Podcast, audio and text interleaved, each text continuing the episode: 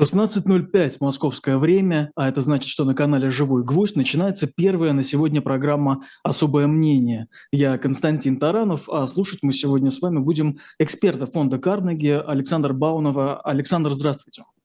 Да, добрый день. А, рад приветствовать и зрителей. Напоминаю, что в чате под трансляцией можете писать вопросы и комментарии. А я за этим а, слежу. Также не забудьте, пожалуйста, поставить программе лайк.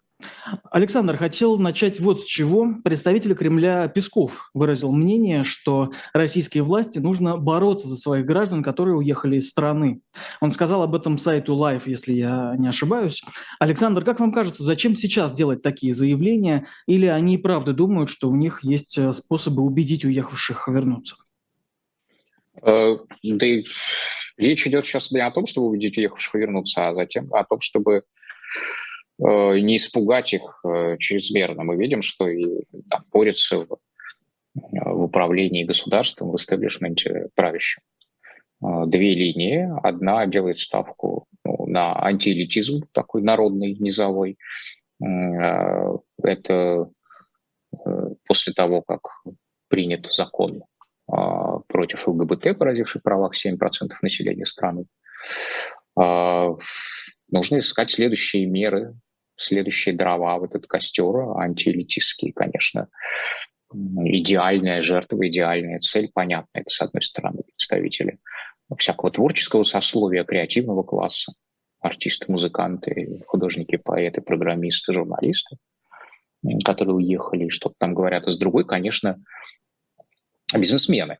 Вечный враг, э, вечный противник э, обычного, небогатого, обиженного на жизнь человека, зачастую справедливо обиженного на жизнь даже, на несправедливость. Э, это чувство, собственно, канализация этого чувства, собственно, называется политики. С артистами проще, потому что, во-первых, кто знает по именам и в лицо каких-то бизнесменов, э, кроме там Абрамовича или Чубайса, который не бизнесмен, а скорее такой человек-символ приватизации, да, вот простые русские люди мало кого знают. А тут артисты, Калкин, Пугачева, любимые или нелюбимые актеры, певцы, они еще социально чуждо выглядят. У них там какие-то странные наряды, блестки, а, прически. Вот когда эти странные наряды, блестки, прически, лимузины, но при этом они как бы за страну, это мы готовы терпеть. А когда это имиджевая, на эту имиджевую пропасть э, накладывается еще различия во взглядах, ну все, да, вот человек э, выглядит как враг, одевается как враг и говорит как враг. Все, значит, лишить гражданства, отобрать, отобрать имущество. Собственно, мы видим вот прямо сейчас две, а, две линии. Одна – лишить гражданства отобрать имущество, а другая, и ее в частности представляет в данный момент Песков, и если мы посмотрим, как сенатор Клишес выступал а, недавно в том же духе, что, ну, конечно, имущество-то можно отобрать, и гражданство можно лишить, но вы тогда Конституцию поменяете, да, потому что нынешняя российская Конституция не позволяет лишать гражданства и отбирать имущество у граждан просто так. Да? Вот, ну нет, нет такой возможности просто юридической, нет такого закона, по которому это можно сделать. И этот закон нельзя просто принять, потому что это некоторая конституционная основа. Чтобы принять этот закон, нужно поменять Конституцию. Пожалуйста, можно поменять Конституцию. То есть, пожалуйста, мы ее, правда, только что поменяли, но если так хочется, давайте мы внесем новые статьи, проведем по ним еще раз референдум, и тогда уже будем на эту тему разговаривать. Вот, собственно, мы наблюдаем этот процесс в данный момент. А то, что Песков вышел с таким заявлением, означает, что Кремль, он, собственно, выбрал сторону, ну, вы сказали, вот две линии, выбрал линию. Угу. Ну, Песков, конечно, если он вышел с этим заявлением, он выбрал линию. Мы только видим, что Владимир Путин нас молчит, как часто это бывает. Mm-hmm. И по поводу ковида, и по поводу войны, и по поводу там еще каких-то вещей. Он, ну, причем зачастую понятно, где, где его симпатии. Правда, в этом случае как не очень понятно, где его симпатии. Я думаю, что, может быть, его еще и не убедили сторонники лишения гражданства и конфискации, потому что это необходимо. Но э, как бы с душой-то, конечно, недолюбливает он вот этот явно а, творческие, оппозиционные, может быть, не класс, но какие-то группы, сословия. Ну, какая-то рациональность достаточная, наверное. Ну и потом все-таки не все же они против, а есть творческие люди, которые за, поэтому сама принадлежность к профессии или какой-то социальной группе, она не является приговором. Да? Ну и потом, конечно, пытаются все-таки взвешивать с точки зрения интересов, грубо говоря, воюющие страны, если напугаете слишком. Одних это как сработает? Это э, как бы укрепит лояльность тех, кто пока остался, кто пока работает э, внутри страны, или это, наоборот, распугает их окончательно. Вот э, с точки зрения людей типа Володина или кто там, Хинштейн, кто у нас вообще выступает с этим всем. Э, наверное, это должно всех напугать и таким образом укрепить лояльность. Да?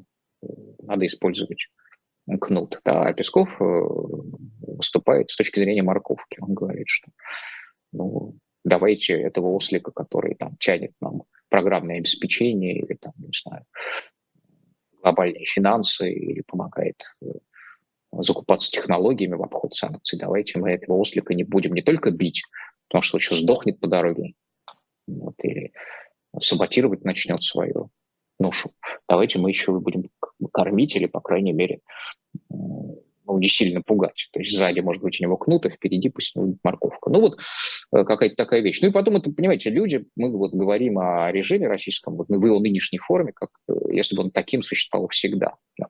Это же не так. Все эти люди э, наверху, включая, между прочим, и самого Володина, они же, ну, буквально недавно, там, после 2014 года меньше, но все-таки все они общались там, с нынешними иноагентами, с нынешними какими-то врагами народа, и с нынешними уехавшими. Это все были люди, которых они лично видели, лично знали. Это был один социум, одна, одна верхушка, да, одна вот как смешанные социальные слои. И, э, ну, кто-то считает, что это просто нехорошо по отношению к тем людям, которых ты общем, недавно лично с ними за руку здоровался, теперь требовать лишить их гражданства и имущества, это как-то некрасиво. А другие считают, что отлично, можно и так. А, скажите, вот Володин, предлагая все эти инициативы, да, то машины отдать угу. а, кому-то, а, то гражданство, то сейчас конфисковать имущество. А Володин, он что-то на этом зарабатывает? То есть это какая-то просто выгодно так говорить? Или он правда считает, что это а, какой-то общественный инструмент единению, ну, единение, да, людей, общества и так далее. Ну, а что, что Медведев зарабатывает своими безумными постами? А, вернее, даже не их содержанием, который не сильно отличается от того, что там тот же Лавров говорит, а вот, собственно, их языком таким, похожим на э, провинциальные большевистские листки периода переходили там, да, скорее даже я, я думаю, что это похоже на язык культурной революции в Китае, да, не зря он недавно в Китае есть. Ему бы к Мао надо, он там лучше бы смотрелся. Ну, за Мао заслуги выигрыша гражданской войны, а тут пока таких заслуг нет, но тем не менее.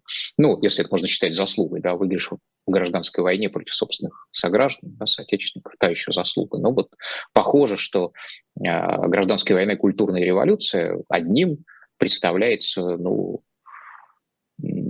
как это сказать, а, верным способом действия в нынешней ситуации. Вот явно Володин относится к ним. Ну, грубо говоря, за что? Ну, человек материально обеспечен, да, человек находится на высокой государственной позиции, но внутри э, режима личной власти. Что ты зарабатываешь? Это просто ставка на э, тот способ, каким ты можешь удерживать эту позицию. Поскольку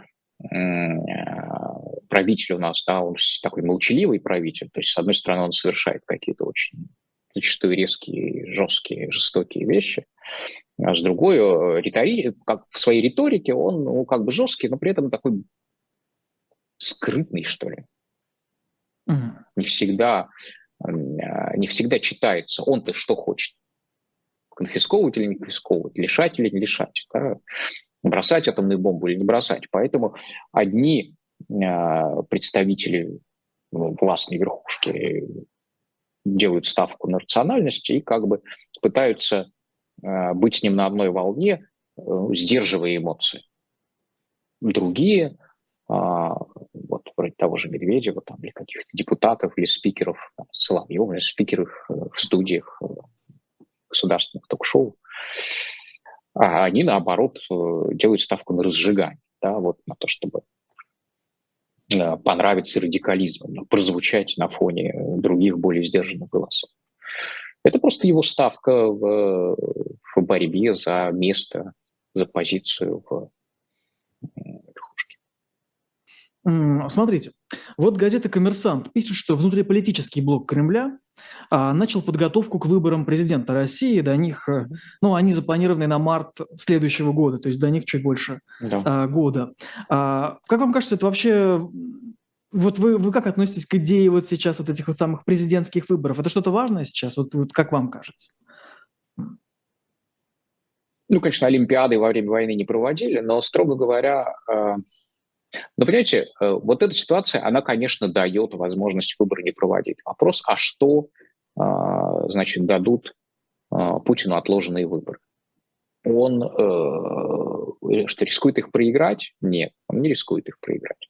Кто-то бросит ему вот при тех законах, которые есть сейчас в России, кто-то бросит ему вызов, вы можете вообще ну, представить себе даже умеренно оппозиционного, там, условно оппозиционного, постановочно оппозиционного политика, там, неважно, от Зюганова до Нет, тяжело, Прохоров, тяжело представить. Который вдруг начнет говорить на главную тему современности. Да? Если вы критикуете власть сейчас, вы, безусловно, критикуете СВО. Да? Если вы критикуете СВО, там, называете вещи какими-то своими именами, значит, все, нарушаете уголовное законодательство. Как можно вообще оппонировать на выборах? Как можно проиграть выборы? А, конечно, есть элемент, э, собственно, непредсказуемое решение э, дало непредсказуемые, может дать непредсказуемые последствия. Мы видели, что когда система координат рушится, вообще балансы рушатся, то и итог выборов может обрушиться. И я думаю, что такую возможность, конечно, рассматривают в Кремле с точки зрения, а как бы ее предотвратить какое-нибудь такое голосование, которое ну, там, вынесет буквально как угодно, лишь бы не. И э, мы с этим встретились, да, мы с этим встретились в Беларуси, э, где Лукашенко, судя по всему, проиграл те выборы, заявленные выборы на которых э, в 2020 году э, был, э, в 19 был его, э, ну, собственно, вызвал вот эти самые массовые протесты, но он э, их проиграл не потому, что что-то невероятное сделал, что привело их к проигрышу, а ну, просто было голосование по принципу «сколько можно», да, вот хватит. А у нас тут комбинация факторов. У нас, с одной стороны, сколько можно хватит, с другой стороны, он еще что-то невероятное сделал. Поэтому степень непредсказуемости, количество новых вводных таково, что ну, там, в глубине души, я думаю, что организаторы процесса в администрации президента, начиная с самого Кириенко, там, кого еще боятся просто, э, хотя вроде все под контролем, они боятся результата. Но представить себе проигрыш на выборах вот так вот просто сложно. Законы препятствуют э, критике. То есть если проигрыш э, состоится, он будет не в результате критики, которая невозможна в этих условиях, а просто вот в результате такого суперпротестного голосования, вот как угодно ставим галочку, лишь бы не Путин. Но, э, во-первых, у нас многодневное голосование, во-первых, у нас, во-вторых, у нас электронное голосование таким, каким мы его видели в последние месяцы.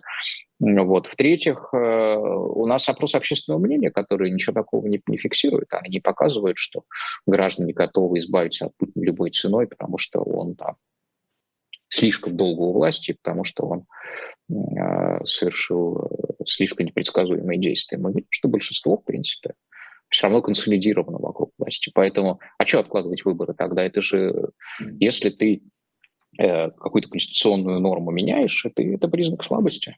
Зачем мы так себя показывать с этой стороны? Если ты боишься выборов, если ты откладываешь выборы, ты боишься выборов. Если ты боишься выборов, ты что, боишься проиграть? Зачем? Ну, они, скорее всего, пойдут на выборы. Ну, смотрите, он же отложил а, обязательную вроде как э, обращение к федеральному собранию. То есть, э, может быть, это будет следующий такой этап, что мы будем отказываться от а, таких а, обязательных, а, так сказать, ритуальных а, событий? Ну, смотрите, э, обращение к федеральному собранию – это, безусловно, э, ритуальное событие, и в некоторой степени обязательное, в гораздо меньшей степени обязательнее, чем выбор. Мы видели такое странное продление полномочий президента на постсоветском пространстве. Это был президент Каримов Узбекистане, который в какой-то момент вдруг перестал переизбираться. Вот он как бы, это был такой электоральный э, султанат, где глава такой восточной деспотии постсоветской. Ну, сначала, как было принято в 90-е, после перестройки на волне демократизации и гласности вроде как избирался, избирался, а потом бля, перестал избираться. Просто стал продлеваться у власти в парламенте. Ну и как бы и люди сказали, отчасти похожие на нас с вами, ну а что такое? Власть, она и есть власть, чтобы быть у власти. Да? Богатые они потому богатые, что богато живут, как говорил Венедикту Татьяна Толстой в Кысе. Вот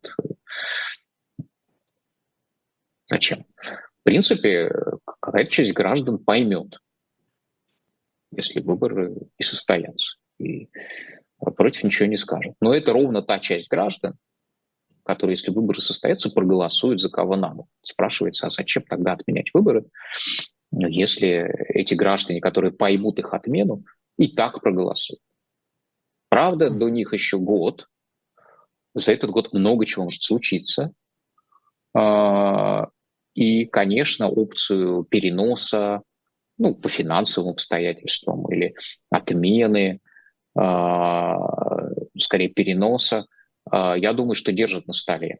Мы помним, что в ряде регионов России у нас приостановлено действие конституционных норм. Там у нас особое положение причем там три градации особого положения.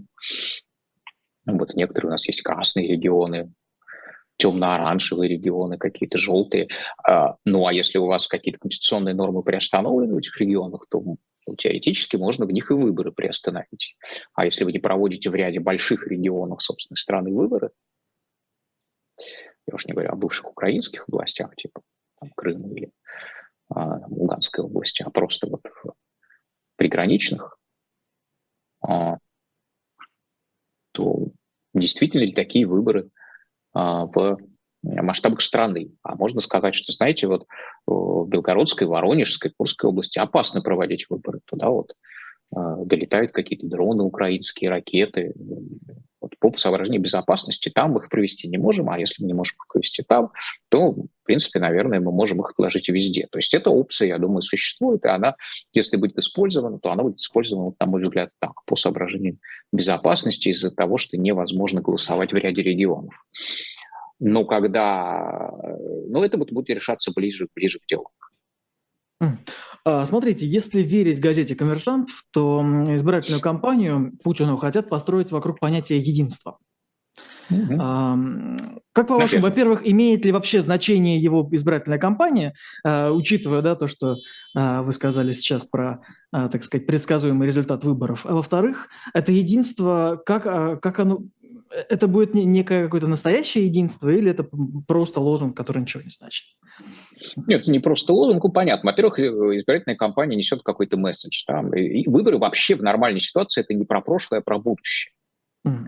Почему там Черчилль, выиграв войну, проигрывает выбор? Потому что ты же выиграл войну. Война – это прошлое. А дальше-то что? То есть на а, прошлом а, выборы не выигрываются. Другое дело, что это не совсем выборы, да, в нашем случае. Совсем не выборы, не знаю, как. Ну, какие-то, какая, какая-то все равно какое-то одобрение гражданами на участках э, какого-то месседжа должно произойти. Понятно, что много-много лет этим месседжем был стабильность и суверенитет. Потом, когда, э, так сказать, власти читалось о том, что полный суверенитет достигнут, это как Брежневской конституции, там, а, которая объявила о построении развитого социализма, ты уже не можешь строить социализм, ты его уже построил. Да? Вот суверенитет уже достигнут, этот месседж уже не может быть использован по второму кругу. А, второй, значит, стабильность. Стабильность еще в кампании 2018 года кто-то отодвинул. Может быть, потому что кампании 2018 года занимались другие люди, чем а, предыдущими кампаниями. Стабильность, грубо говоря, это лозунг Суркова или суверенитет. А какие-то другие люди, которые пришли ему на смену, там, Кириенко, Хархординг, они э, не помню, хотели, чтобы это был другой лозунг, э, и придумали вот этот э, прорыв. Ну, то есть какое-то время немножко фигурировало слово «прорыв», что-то вроде ускорения Горбачевского. Видимо, связанное с тем, что у нас с 13-14 года стагнация в экономике, причем она длится уже больше по годам, чем Брежневский застой. Э, и вот какая-то пытались продать эту идею будущего, связанную с вот этим майским указом. Помните, такой был угу. с прорывом, госпроектами, госпрограммами, нац, нацпроектами, госпрограммами. Ну, в общем, что вот сейчас мы начнем бурно расти и развиваться, куда-то все задвигается. Ну, а сейчас, э, видимо, лозунг прорыва не, невозможен. Ну, кроме того, что он еще и плохо продался. Все это было заметно, что граждане, люди, обыватель, да, политическое вот это большинство просто не поняли, что они живут в эпоху какого-то прорыва, каких-то нацпроектов очередных. Они очень слабо осознавали, что это вообще существует, и что это все на повестке дня, это слишком какие-то оказались для них далекие материи. Но это не очень чувствовалось вот. тогда. Это Казалось, не очень чувствовалось. Ну, как не чувствовалось? Мы видели там определенные улучшения городской среды, там транспорт, какие-то крупные проекты. Ну, наверное, это не чувствовалось так повсеместно и массово. Но неважно. В общем, была сделана ставка вот на это, а она не сработала. А потом началось вот вторжение, и нужно какой-то придумать лозунг, а, связанный с ним. Лозунг, э, лозунг войны – это, ну, судя по тому, что мы, во-первых, знаем из нашей социологии, во-вторых, судя по тому, что мы наблюдаем на российском телевидении, чисто военная тематика, вот чистая мобилизация, камуфляж э, и песни хриплым голосом э, парней из окопов под гитару имеют низкие рейтинги. Людей это uh-huh. пугает, отвращает эстетически. Вот нам кажется, что такой простой человек, он вот сейчас хочет надавать, значит, Западу и украинцам, а на самом деле все это не смотрит и не, не очень хочет смотреть, и как-то не очень хочет все это делать. А можете абстрактно, да? пояснить uh-huh. низкие рейтинги? Почему вы чем руководствуетесь, когда? А, ну, так, когда вы, ставят в эфир программу свои, а потом ее снимают, потому что никто не смотрит. Вот. Э, ну или там, когда делают огонек новогодний, где, с одной стороны, геополитический э, этот самый комодный юмор Петросяна, Петросяна значит, а с другой и какие-то тоже военные сидят, а с другой в целом это все та же постсоветская эстрада, э, как всегда. Ее, ее больше, чем военного элемента. И настолько больше, что, собственно, простите, Будьте сторонники здоровы. войны, сторонники войны начинают выступать и говорить, что а как так вообще, почему Киркоров? Не хотим ничего такого. Хотим только парней с гитарами в камуфляж. В общем, а, что-то нужно придумать к этим выборам, но не чисто военное. И вот единство. Но что это за единство? Это единство, конечно, ложное, потому что это единство не путем сложения, это единство путем вычитания. Да? Это не построение целого из частей, это раздувание одной из частей за целое. Что, собственно, понимается под единством? Под единством в этой ситуации понимается, а мы всех, кто, значит, против такого единства выгнали или э, заканцелили, да, заставили молчать. Вот просто тупо вычеркнули с афиш, из газет. Все, э, значит, СМИ, которые не единство, мы закрыли, все всех э, артистов, режиссеров, которые не за единство, мы закенселили всех бизнесменов, которые не за единство, мы у них сейчас отбираем или отберем собственность, все правительства, которые не с нами, они против нас, ну и вообще, да, вот это единство за счет отсекания частей, а не за счет их сложения, что, конечно, грубо говоря, единством не является, а является э, в чистом виде его противоположностью. Она является расколом. Ну вот на самом деле мы находимся в прекрасной уровневской ситуации, где э, ну, не просто Значит, здоровье – это болезнь, а, вернее, болезнь – это здоровье, а война – это мир, но еще и раскол – это единство. Как по-вашему, насколько может быть успешной эта идея единства? Мне почему-то сразу вспомнилось, что вот в конце прошлого года был опрос, э, который показывал, что э, россияне жалеют о распаде СССР. Вот на первом месте там было вот, то, что они скучают по ощущению э, как раз того самого единства, единения. Э, это ну, может да. быть эффективной стратегией? Большой единой страны. Значит, э, во-первых, большой единой страны, это действительно есть такая ностальгия, хотя если э, тому же массовому избирателю, среднему, значит, э, вот такому как бы даже провоенному, антизападному, антиэлитистскому человеку предложат советскую форму единства, а именно единство его значит, гордого собой московского нижегородского обывателя с таджикским гастарбайтером, а, с, таджи, ну, с таджиком, да, который, собственно, в Советском Союзе был частью вот этого одного большого единства с киргизом, который сейчас у него дворничал, а, то этот обыватель несколько, так сказать, встрепенется, скажет, ой, да, какой, что так, как мы с ними опять вот как бы равные граждане одной страны, а мы этого хотим. Ну, а, да. а например, с украинцем, Помним, что а, например, с белорусом? А, например, с украинцем мы тоже не хотим. Не хотим. Не хотим. Вот с белорусом хотим, который, который правильный белорус, который вот нет, это неправильный белорус, мы с ними не хотим. Который плавает, ну вот с правильными, с правильными белорусами, грубо говоря, единство уже существует. А что, они так за нас. Что еще, что, что с белорусами не хватает? С белорусами все в порядке.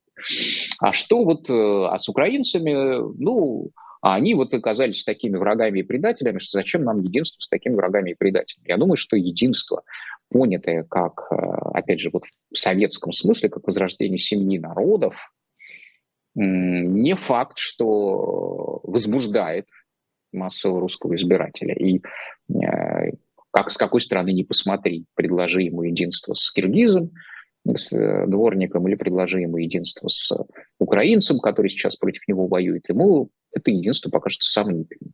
Вот какое-то такое единство, знаете, вот а, когда это встречается иногда в МИДе, ну, таком, как бы на уровне низовой шутки, когда человек работает в какой-то стране, говорит, хорошая страна, но только жители не очень, да, вот хорошая была бы страна, а вот не Индия, но только без, без индийцев, еще туристы многие так говорят, кстати. В принципе, все хорошо, храмы там, не знаю, горы, э, природа, тигры, ну вот, вот что люди мне не, не нравятся, да, вот такое единство, мне кажется, воображает э, такой вот массовый обыватель, к худшим чувствам которого пытается при помощи этого лозунга апеллировать а, государственные машины электоральные. Вот мы хотим ну, единство всех, кто за нас, а, с отсечением всех, кто против нас, и при этом объединение территорий, но на этих территориях должны жить только мы, свои, наши, а какие-то не свои, не наши на них жить не должны, а если они там живут, что с ними делать, ну, не знаю, это вообще не наша тема. Да, вот как единство, единство большой России, что-то такое абстрактно постсоветское на уровне Чебурашки, но единство с чужими не продается, единство с своими продается сейчас и может быть продано. Вот эта тема единства. Вторая тема единства, это я даже не знаю, что имеется в виду еще. А свои и чужие, это разве не, не, не слишком да. размытые сейчас понятия? То есть нет ли, нет ли у нас такого, что у нас свои и чужие в разных там полугодии разные? Потом смотрите, что такое, вот почему единство еще, да есть, есть, конечно. Что такое единство вот для э, вообще русского человека? Русский человек в целом э, довольно болезненно воспринимает э, чужое мнение. Это, кстати говоря, относится к русскому человеку не только, э, там, не знаю, авторитарных убеждений. И э, вот этот великий национальный вопрос «ты меня уважаешь?» он как раз предполагает привести собеседника к единству мнений. Что является в этой ситуации неуважением? Неуважением со стороны собеседника является, если собутыльника в данном случае, является, если он думает по-другому, думает противоположным образом.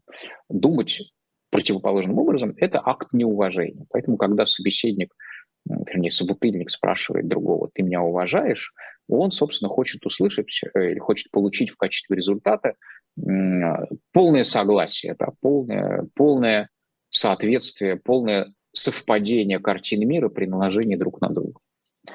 Вот таким образом а, действительно ценность единства, понятого вот как единство а, картины мира при наложении друг на друга, она в российском обществе востребована. А вот э, то, что не накладывает, то, что не совпадает при наложении на мою картину мира, то надо отрезать. Вот такая прокрустовая картина мира, такое прокрустовое единство – является ответом на вопрос «ты меня уважаешь?» И оно, конечно, востребовано.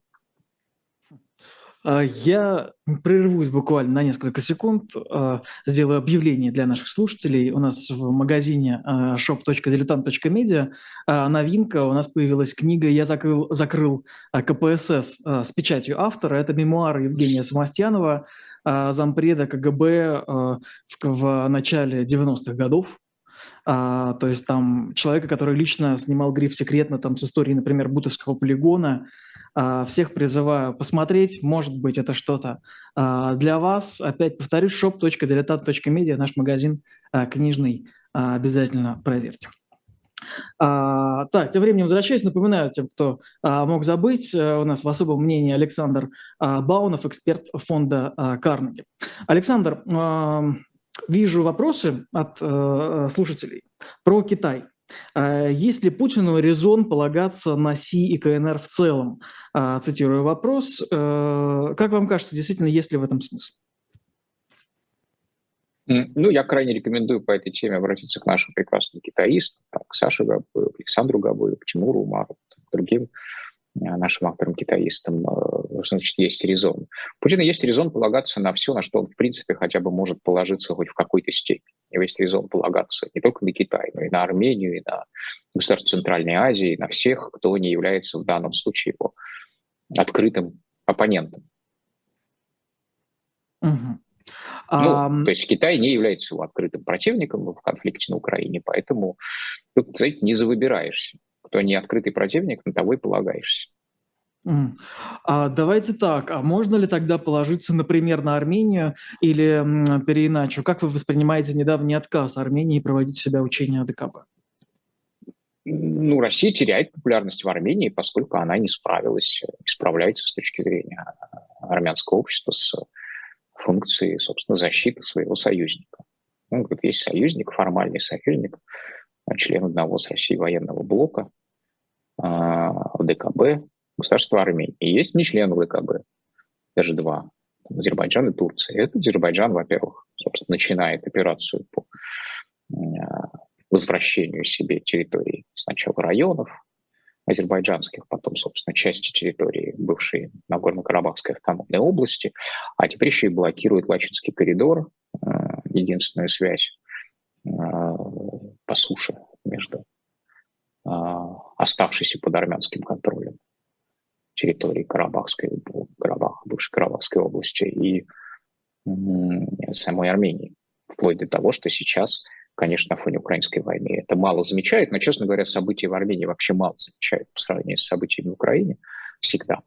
А э, сейчас там, ну, грубо говоря, ну, если не голод, то, скажем так, дефицит продуктов, который стремительно приближается к настоящим серьезным лишениям э, тех армян, которые живут вот в осаде сейчас, типа на Керти и окрестностях. И тем не менее, Э, Россия ничего не предпринимает по этому поводу, хотя ее формальные обязательства, да, и не распространяются на а, НКО, бывшие на территории Нагорно-Карабахской автономной области, на Карабах, потому что Россия формально признает территориальную целостность Азербайджана и не признает Нагорно-Карабахскую республику и никогда не признавался, больше того, не признавал.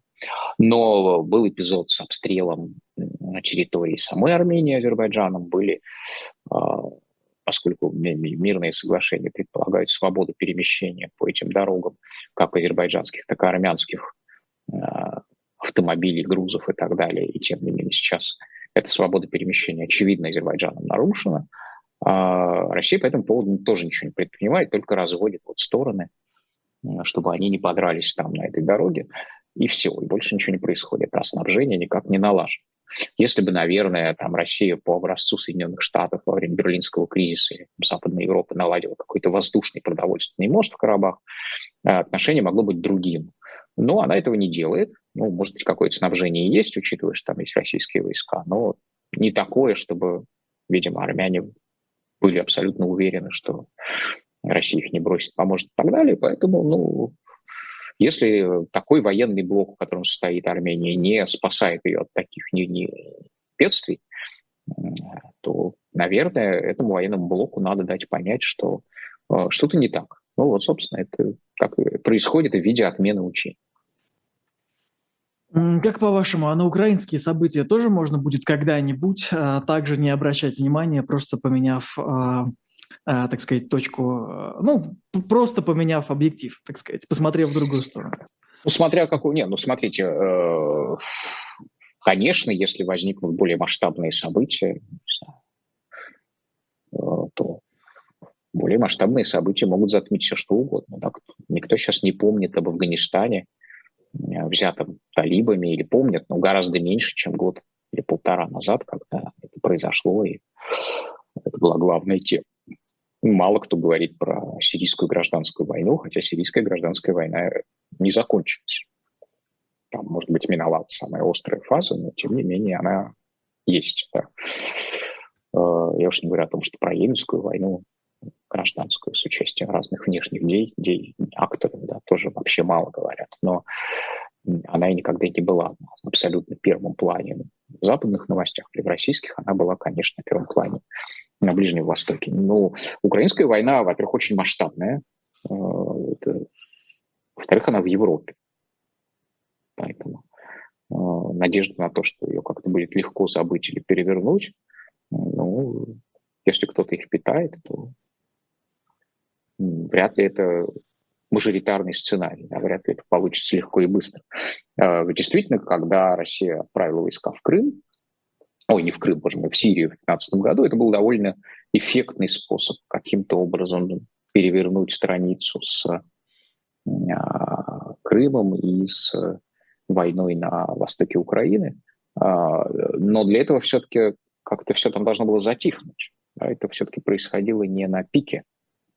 Если бы Россия отправила войска в Сирию одновременно с отправлением войск в Крым, эффект был бы не с перевертывания страницы, а мультипликации. Да? Все просто в ужасе наблюдали, как Россия так сказать, на два фронта в две точки мира посылает войска. И э, это, конечно, пугало бы людей еще больше. А так вот острая фаза одного конфликта прошла, а потом еще отправили в Сирию, а там в Сирии вроде бы есть какие-то общие цели, несмотря на разницу в целях. Вот, с одной стороны, вроде бы как Россия за Асада, а Запад против, с другой стороны, и те, и другие против ИГИЛ, и те, и другие воюют против ИГИЛ. Ну и да, э, возникает некоторая новая ситуация, такой странный треугольник, но при этом, напоминаю, собственно, ни в Донбассе, ни в Крыму ничего не происходит. Если бы в Донбассе и в Крыму происходило то же самое, что сейчас, никакой вот этого сирийского переворачивания страницы не произошло. Так что, э, ну, что можем представить более масштабного? Ну, а индо-пакистанский конфликт, конечно, мы понимаем, да, что с точки зрения там, э, вторжения Китая на Тайвань или там, война большая между Индией и Пакистаном или какой-то конфликт между Китаем и Западом, конечно, вытеснит из э, с первых полос Украину. Ну, опять же, что там будет происходить, смотри. А, вижу, что... Происходить бесконечное взятие Песков, то, наверное, вытеснит. А если там будет новый Мариуполь, то не вытеснит. А, вижу, что сценарий, вот, эм, так сказать, угасания, да, острой фазы конфликта беспокоит от активных а, слушателей. А, несколько вопросов вижу, вот один из них. А, как вы думаете, будут ли минские договоры новые? Но я, я вот чуть переначу. Вы можете себе представить, э, что вот сейчас может, может начаться какая-то а, дипломатическая, какой дипломатический процесс полноценный? Ну, вообще нет, а так да. Вообще наоборот, нет, а так сейчас что нет, а вообще да. А. Нет, ну, я имею в виду, что сейчас нет, вообще да. А, нет, ну, конечно, ну, конечно, могут быть, может быть дипломатическая активность, когда стороны для нее созреют. Она же была. Больше того, вот, строго говоря, если бы Uh, вот эти переговоры мартовские, да, когда ну, и Запад Украины были всерьез напуганы и еще не осознали, что российская армия не так сильна, несмотря на неудачи с взятием Киева и Харькова за несколько дней. А, тем не менее, в тот момент переговоры могли бы сказать, привести к какой-то остановке. И, честно говоря, если бы я был Путиным, да, я когда бы увидел, ну, может быть, поэтому я не он, а он не я, я бы, если бы увидел, что план не сработал, можно было бы завернуть эту историю вот так, как... Э, я всегда привожу в пример э, китайско-вьетнамскую войну 78 по-моему, года, когда китайцы поняли, что не срабатывает, так сказать, их, э, что они не могут победить, да, что вот они не могут предъявить убедительные победы, ну вот они вторглись куда-то там в северный, на север Вьетнама, дошли там до Ханой, развернулись и ушли. Кто победил? Ну, непонятно. Так вьетнамцы считают, что они победили, потому что выгнали огромных, огромные Китаи. Китайцы считают, что их никто не выгонял, они как они говорят, да, я когда с китайцами разговаривал на эту тему, ну как вьетнамская эта война, мы преподали вьетнамцам урок мы преподали урок, что нельзя себя так вести. Там источником конфликта был, ну, собственно, красных кхмеров в Камбодже поддерживал э, Китай, а Вьетнам просоветский их сверг. То есть вьетнамские войска зашли в Камбоджу и выгнали полпота, клику полпота кровавую, да, из э, Пномпеня. И установили свое правительство, про-вьетнамское, ну и, соответственно, просоветское. Да, и вот как получается, что Китай сверг нашего союзника, нашего сателлита, и китайцы решили, значит, Вьетнам наказать. Ну вот наказали, пон... а потом поняли, что у них не хватает сил. И э, вот ограничились вот этой формулировкой. Мы преподали им урок. И если бы, так сказать, э, ну, у нас соображали получше, я бы, честно говоря, э, поняв, что план сорвался, вот становился бы на такой формулировке. Да? Зашли, вышли, преподали урок. Ну, нет, русский человек, он что... Ну, там можно порадовать, почему они решили продолжать. Видимо, потому что где-то цепочка информирования прервалась, там, неприятную правду боялись донести до, так сказать, Ну да, да, да, да, да, да, да, да Путина. А когда, а, а когда уже он сам осознал эту неприятную правду, уже так сказать, было поздно, да, уже и переговоров не было, и выйти вот так чисто и сказать, мы, так сказать, э, такой набег, э, урок, да, чтобы проучить, мы вот этот набег совершили и уходим, тоже уже было поздно. Смотрите, вот в период, о котором вы говорите, Uh-huh. Был такой эпизод, в ООН попросили Путина о перемирии в честь Пасхи, насколько я помню, и, по крайней мере, прекращении огня. Uh-huh. Да. К сожалению, так случайно вспомнил, а, поэтому а, не помню точной формулировки. И тогда отказались. Учитывая, что сейчас как бы с нашей стороны пришло предложение о прекращении огня, а может ли это быть признаком того, что если там сейчас снова будут реальные возможности там вернуться за стол переговоров, Россия может на это согласиться? Ну, Нет, ну, конечно, все, даже... это все, конечно, тестирование, да, если, то есть понятно, mm. что там патриарх, э, при том, что у него есть свои, э, э, патриарх Кирилл, у него есть свои резоны выступить с обращением по поводу перемирия, которых не было в том, в том же виде весной, когда еще была надежда на чистую победу, хотя непонятно, куда она уже была ее сразу должно было не быть. Э, в общем, э, все-таки очень тяжелая ситуация с украинской православной церковью, московского патриархата, хотя она сейчас там себя так, в общем-то, и не называет. Она не называет себя Украинской православной церковью Московского патриархата, они просто называют себя Украинской православной церковью, в отличие от которой есть еще другая. Да? Та самая церковь, которая возникла при Порошенко в результате дарования Томаса Константинопольским патриархом вы так много внимания Кириллу уделяете, будто, да. по-вашему, патриарх Кирилл – это некая такая а, самостоятельная единица, который мог предложить а, прекращение огня сам по себе. Нет, он, конечно, не мог прекратить. прекратить. Я имею в виду, что э, ему это могло быть неинтересно на Пасху, но ему сейчас это интересно, потому что его церковь э, ну, находится в формальной его церковь, потому что многие украинские епископы его церкви митрополиты, в общем, нас дистанцировались настолько, что даже не поминают его на богослужениях. Но, тем не менее, вот его подопечная церковь находится в некотором критическом состоянии сейчас, ну вот буквально там на грани запрета.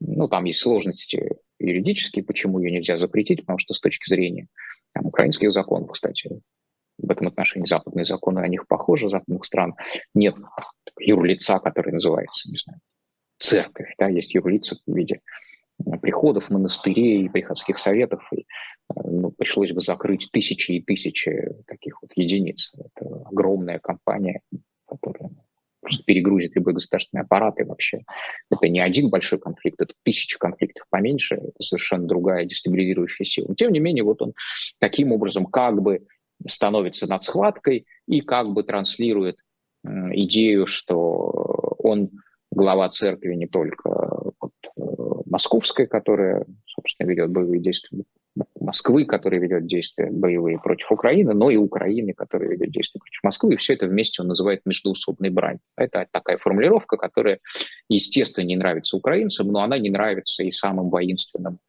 а, деятелям в российском лагере. Им не нравится, во-первых, формулировка, во-вторых, им не нравится, собственно, сама идея мирной инициативы. То есть какая может быть мирная инициатива сейчас, когда мы воюем там, не знаю, с буквально ведем религиозную войну с сатаной, какая может быть мирная инициатива по отношению к фашистам, к Гитлеру, к сатане и так далее.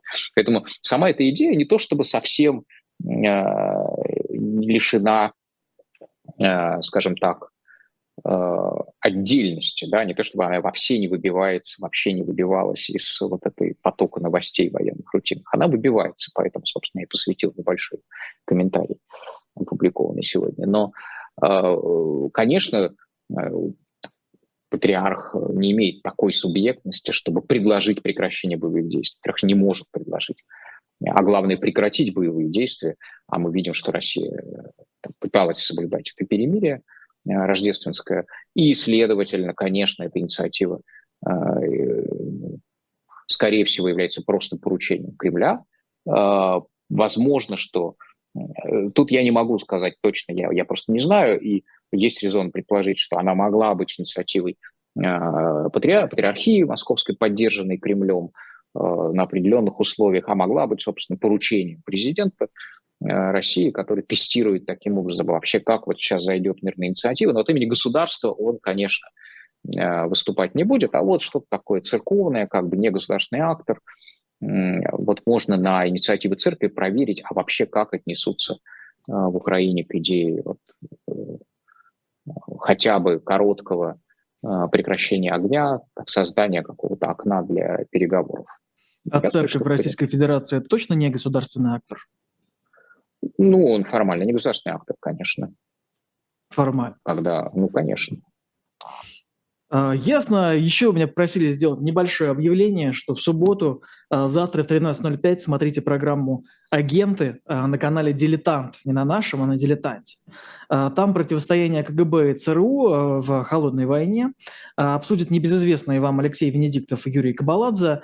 Обсудят с бывшим резидентом КГБ Левом Львом а, Кошляковым. Да, простите. Завтра 13.05, еще раз напомню. А сейчас вернемся к нашему особому мнению. А, Александр, вот скажите, вот э, да, вот слушатель а, Илья спрашивает, как вам кажется, сложился ли у Запада конкретный сценарий действий в отношении Кремля? А, да, спасибо. Нет. Нет. Вообще ну, никакого. Сценарий, ну, нет, ну, есть какое-то понимание, как, что, ну, есть понимание каких-то красных линий, ну, опять же, они тоже в зависимости от ситуации применяются, но в целом это вариативные сценарии. Если там, сделают так, то мы сделаем так, и даже в ответ на такие-то действия у нас есть такие-то варианты действий. Конечно, нет единого сценария всех западных стран, что такое Запад есть. Разные западные страны, и у них есть разные сценарии, но в целом, конечно, реакции на всю эту ситуацию э, все-таки основной является та, которая вырабатывается в Вашингтоне. Вот. Но если Вашингтон выработает что-то абсолютно неприемлемое для Германии, там, или ладно, там Германия, но даже для менее субъектных, не субъектных, для менее, ну, как бы в военно-политическом отношении участвующих в, в, в этом процессе стран типа Испании, конечно, в зависимости от того, какие там будут правительства власти, э, они могут в той или иной степени поддержать или дистанцироваться от этого сценария. Это все, все возможно. Но пока все, общий консенсус не изменился. Да? Россия делает нечто неприемлемое, вот, и ей нужно противостоять, э, но противостоять таким образом, чтобы там, сами западные страны не оказались в состоянии войны с Россией. А, хорошо, Илья, надеюсь, мы на ваш вопрос ответили. А, призываю всех также писать, комментировать, задавать вопросы, ставить лайки а, и программе, и, соответственно, Александру Баунову. Александр, давайте тогда, может быть, э, немножечко ближе к России. Вот весной у нас, судя по всему, появятся 30-летние призывники. Mm-hmm. У, у этих эм, как, это как-нибудь, у этого будут какие-то серьезные последствия для общества? Э, когда-нибудь общество ответит, что ну вот здесь какая-нибудь граница все-таки, вот, вот этого не надо делать или так далее. То есть потому что очень ну, странный же а, шаг, неожиданный. То есть а почему, почему до этого так не вводили? А, то есть какие последствия могут быть у этого решения?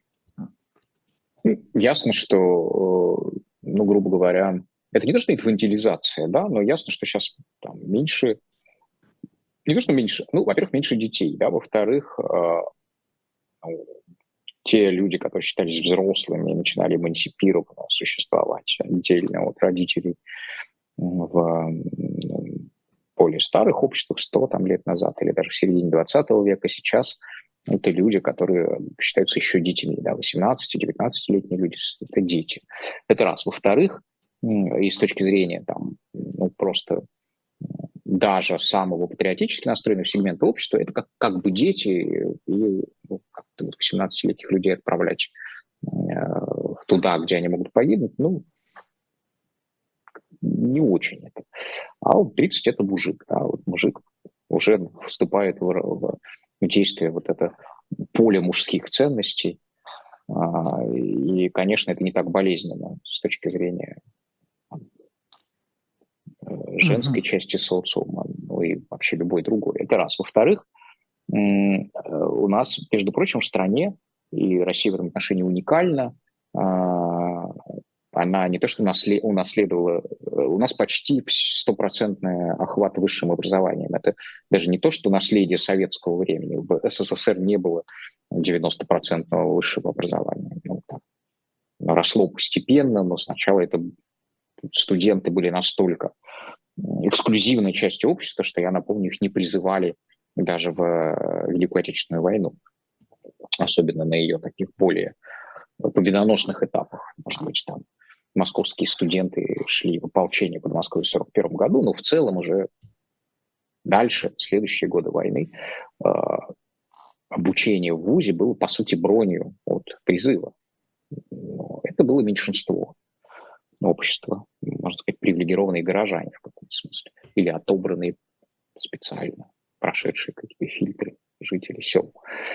А вот э, сейчас, э, даже в позднем СССР, но это было совсем другой процент. Не 90%, я точно не помню какой, надо проверить. А вот сейчас у нас почти все, кто закончил школу, так или иначе, получают высшее образование, что, конечно, контингент призывников э, юного возраста резко сокращает. А если нужны люди для войны, вот люди заканчивают свои вузы, там 23-25, а 27 же конец призывного возраста.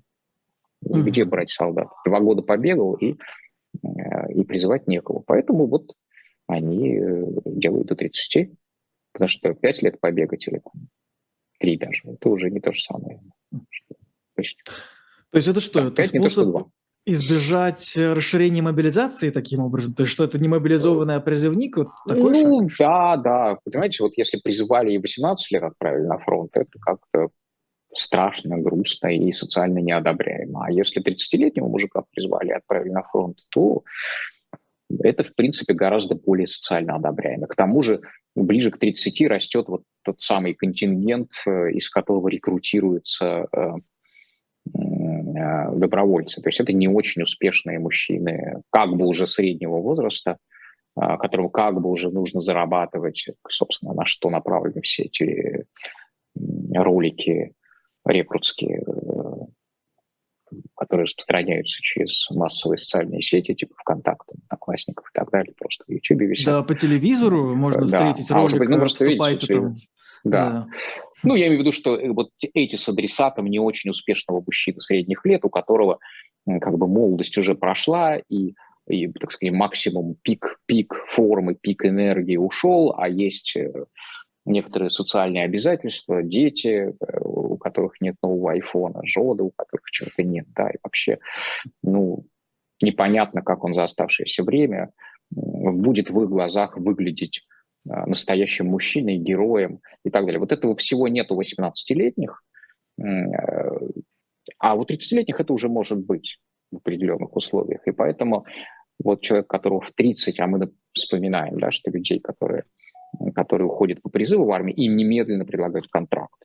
Да? То есть это условный призыв. Ты сначала идешь э, как призывник, и тебе тут же немедленно предлагают подписать контракт. Если ты его не подписываешь сейчас, тебе предлагают делать в течение всего года службы, а если ты его не подписываешь в течение года службы, то при выходе, при демобилизации тебе предлагают это сделать, причем предлагают очень настойчиво. Не все даже настолько настойчиво, что не все способны отказаться. А особенно если там вся часть подписывает контракт, начинают вот эти работать механизмы немножко такого театрализованного мужского братства.